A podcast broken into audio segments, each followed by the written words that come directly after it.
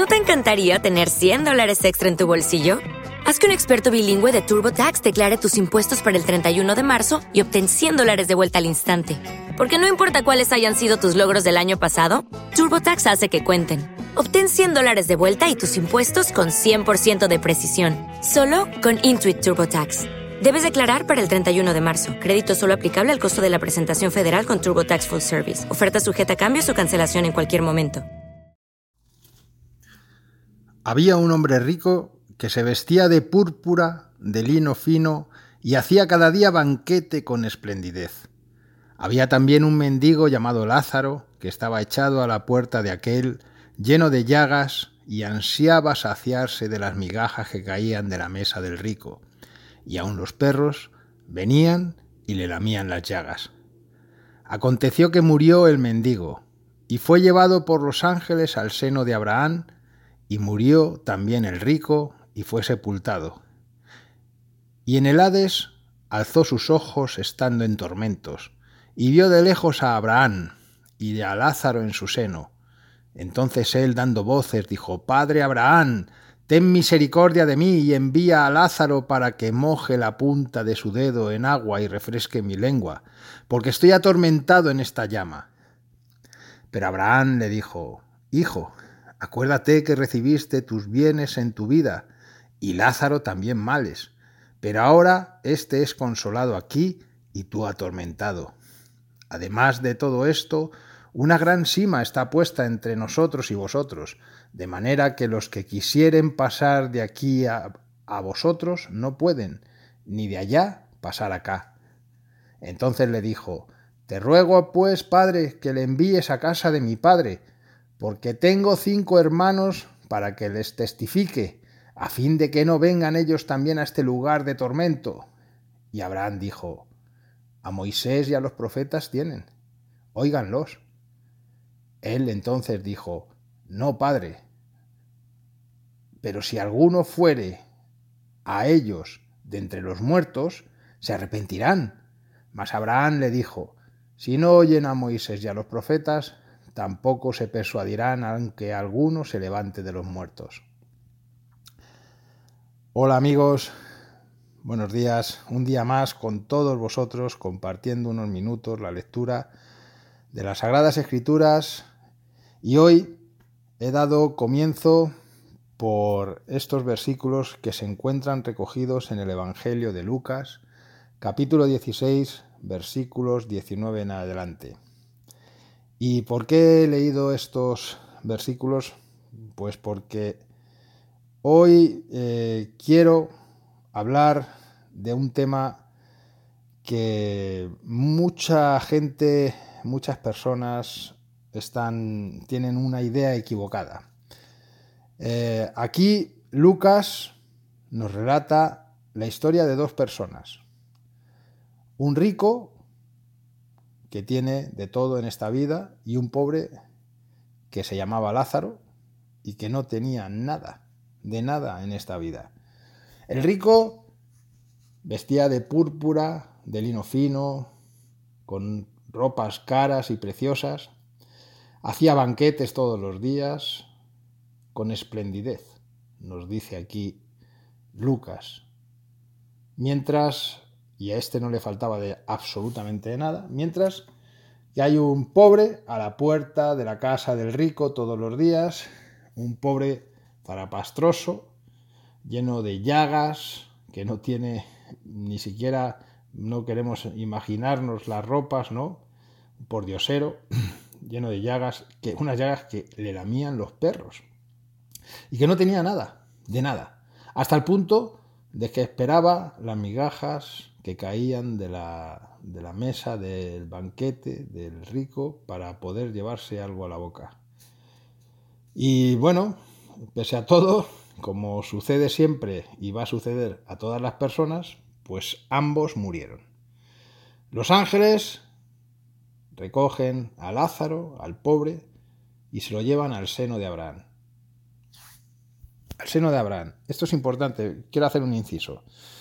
No es de lo que quiero hablar, pero sí que quiero aclarar algo, porque aquí lo que se nos cuenta en esta historia es que no sube al cielo, no va con Dios, sino que se va a donde está o donde estaba Abraham. Porque con Dios y en el seno de Dios solamente se puede estar sin pecado. Y esto, la historia que está contando, es sucedió antes de que muriese y resucitase nuestro Señor Jesucristo, que fue el que intercedió, como todos sabéis, por nosotros, por el perdón de nuestros pecados, para así poder nosotros estar con Dios. En aquel entonces no había nadie con Dios. Pero bueno, esto tampoco quiero extenderme mucho más, sino como curiosidad, los ángeles se llevan al pobre al seno de Abraham, se lo llevan al, al, al Seol, mientras que el rico, que también ha fallecido, es llevado al Hades, que es el infierno. El rico, eh, estando atormentado, siendo atormentado, pues eh, ve a lo lejos a Lázaro, que está con Abraham. Y entonces el rico se pone a dar voces, llamando a Abraham, al padre Abraham, Padre Abraham, ten misericordia de mí, y envía a Lázaro para que moje la punta de su dedo en agua y refresque mi lengua, porque estoy atormentado en esta llama. Estoy sufriendo, estoy padeciendo, tengo sed, tengo la boca reseca. Dile a Lázaro que moje la punta de su dedo y me dé esa gota que pueda calmar algo este tormento. Pero Abraham le dice, hijo, acuérdate que recibiste tus bienes en tu vida, y Lázaro también males, pero ahora éste es consolado aquí y tú atormentado. Además de todo, una gran sima está puesta entre nosotros y vosotros, de manera que los que quisieren pasar de aquí a vosotros no pueden, ni de allá pasar acá.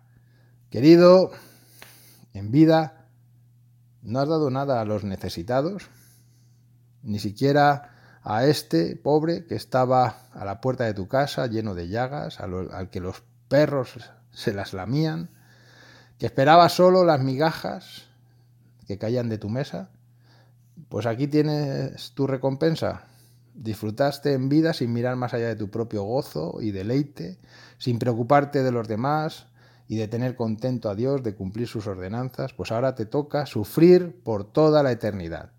Mientras que Lázaro, que ha sufrido en vida, y mucho, pues disfrutará de la vida eterna en compañía en el seno de Abraham.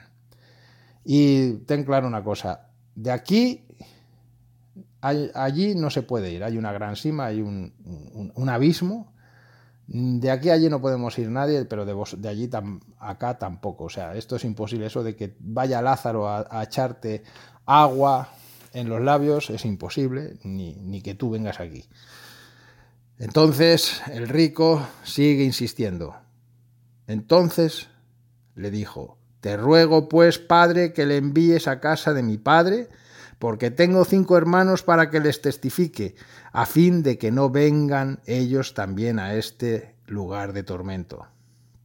Insiste, vamos a ver, bueno, pues entonces te pido, envía a Lázaro, envíale a Lázaro, ya que no puede venir aquí, pues envíale a casa de mi padre, que tengo cinco hermanos, y dile que les avise, oye, cambiar las cosas porque esto... Eh, imaginaos si seguís así, lo que yo, haciendo lo que yo he hecho, o peor, pues os toca venir aquí a este lugar de tormento. Le responde Abraham, a Moisés y a los profetas tienen, óiganlos. Ya tienes allí, si no hace falta que vaya nadie. Y el rico sigue insistiendo, no, padre, no, padre Abraham, pero si, si alguno fuere de ellos de entre los muertos, se arrepentirán. No, no, es que mándale a Lázaro, porque es que si, si va alguien, hace acto de presencia a alguien que está muerto, un fantasma, y les dice que a ese sí que le van a creer, eso es que es, una prueba irrefutable, no alguien que regresa de donde los muertos y les avisa de los peligros y de los tormentos que pueden recibir si, si siguen haciendo lo que, lo que están haciendo. Y Abraham le sentencia, si no oyen a Moisés y a los profetas, tampoco se persuadirán, aunque alguno se levantare de los muertos. Eh, amigo mío, vamos a ver. Si ya están, si ya estabais avisados de lo que os esperaba después de muertos, tanto a los que cumplen con la voluntad de Dios como a los que desechan la palabra de Dios y hacen lo que les da la gana. No te lleves a engaño. Si es que, ah, vamos a ver, habéis tenido a Moisés, habéis tenido a los profetas, ¿eh? ahora tenéis a Jesús y habéis desechado a todos. Si os han avisado continuamente, os han avisado, tenéis que seguir los caminos del Señor, tenéis que seguir la palabra de Dios, tenéis que cumplir con la voluntad de Dios, con lo que Dios os está diciendo, tal. ¿Y vosotros qué habéis hecho? Habéis desechado a Moisés y habéis desechado a los profetas. Por no hablar de que están desechando también a Jesús. Habéis desechado la palabra de Dios. Habéis hecho lo que os da la gana. Así que no os llevéis a engaño. Las oportunidades de cambiar las tenéis en vida. Y tenéis todo y sabéis todo lo que tenéis que hacer para cambiar. Y nunca tras la muerte. El que no haya recibido o haya aceptado la palabra de Dios en vida, perdón, he dicho o, no, el que no haya recibido y aceptado la palabra de Dios en vida, no lo va a hacer tras la muerte, porque tras la muerte solo viene el juicio y nada más.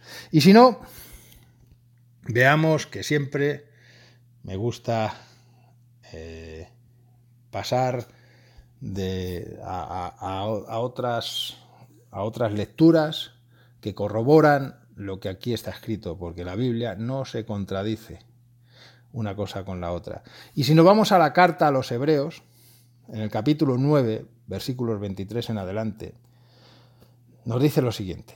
Fue pues necesario que las figuras de las cosas celestiales fueran purificadas así, pero las cosas celestiales mismas con mejores sacrificios que estos. Porque no entró Cristo en el santuario hecho de mano, figura del verdadero, sino en el cielo mismo para presentarse ahora por nosotros ante Dios y no para ofrecerse muchas veces, como entra el sumo sacerdote en el lugar santísimo, cada año con sangre ajena.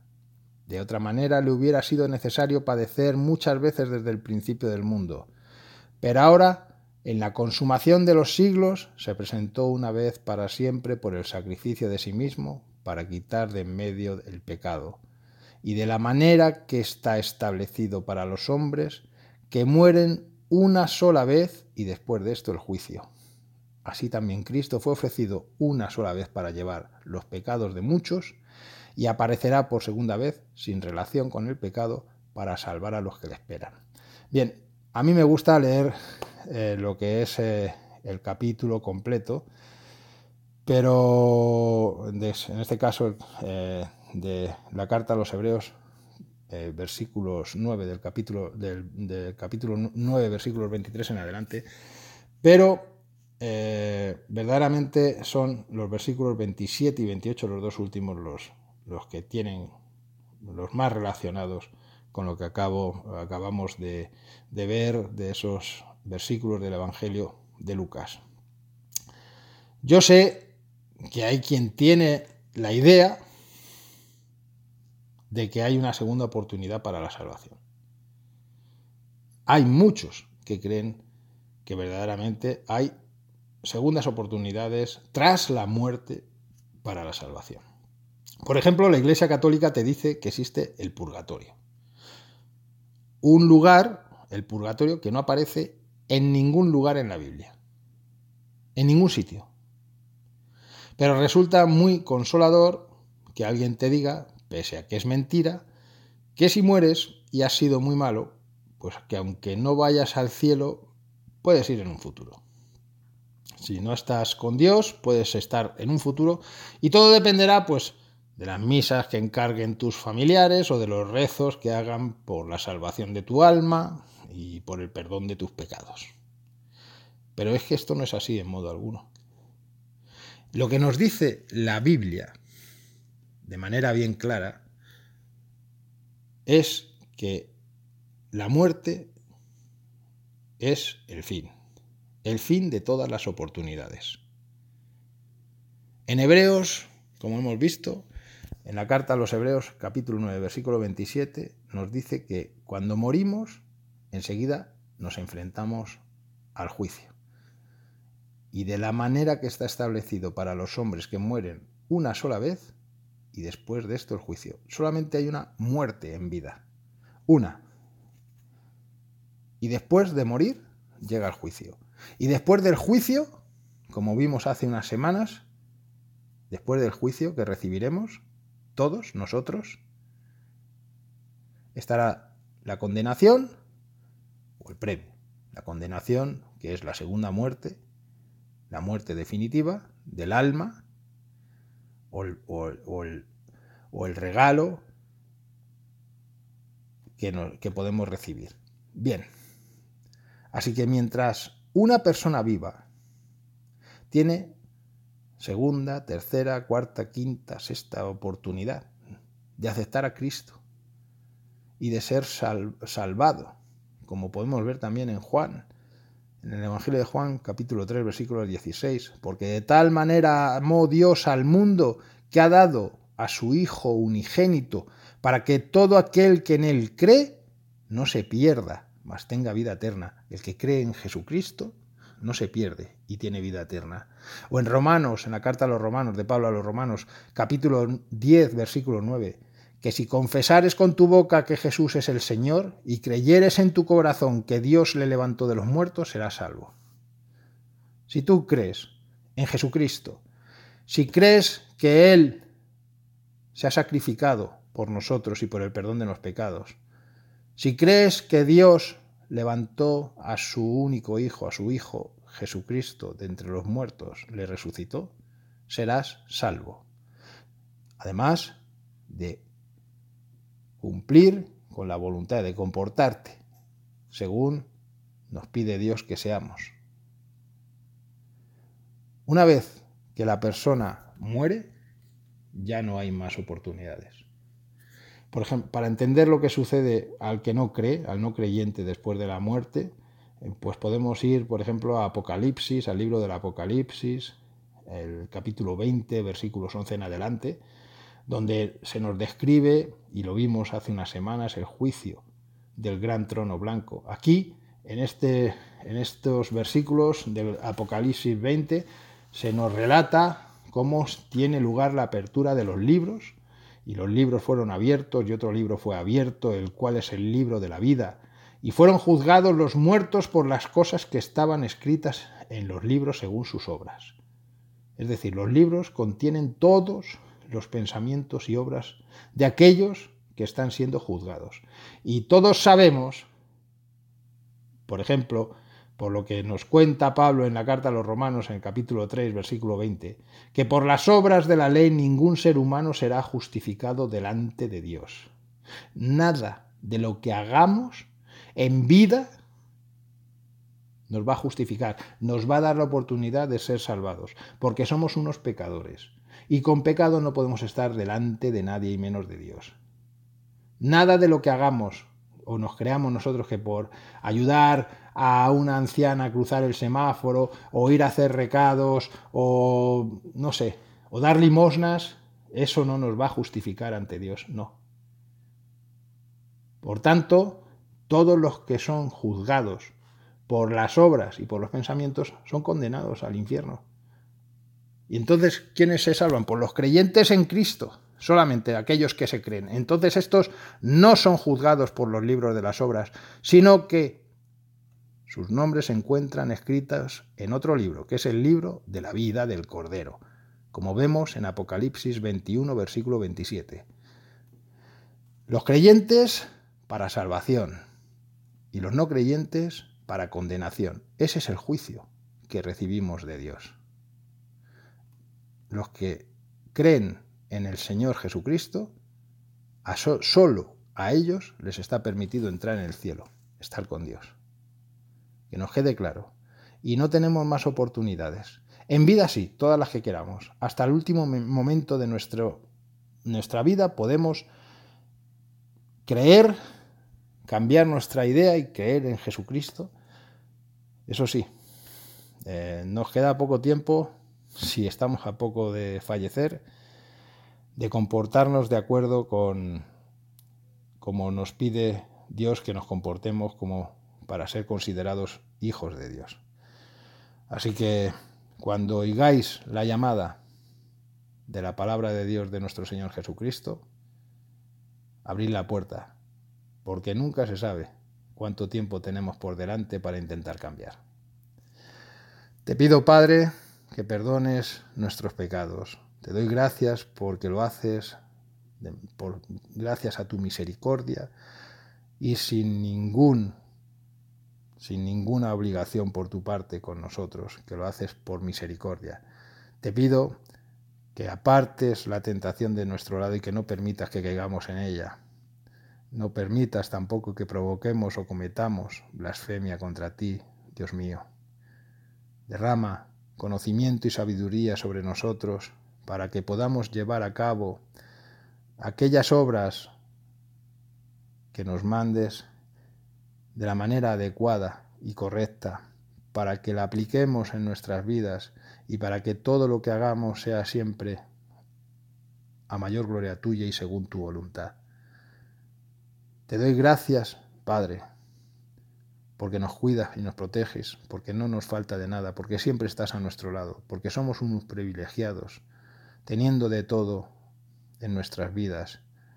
Y te pido por aquellos que están de espaldas a ti, para que se vuelvan hacia ti y encuentren el camino que conduce hacia la salvación, porque tú y solo tú eres la luz, la verdad y la vida, y sin ti nada de lo que es sería posible.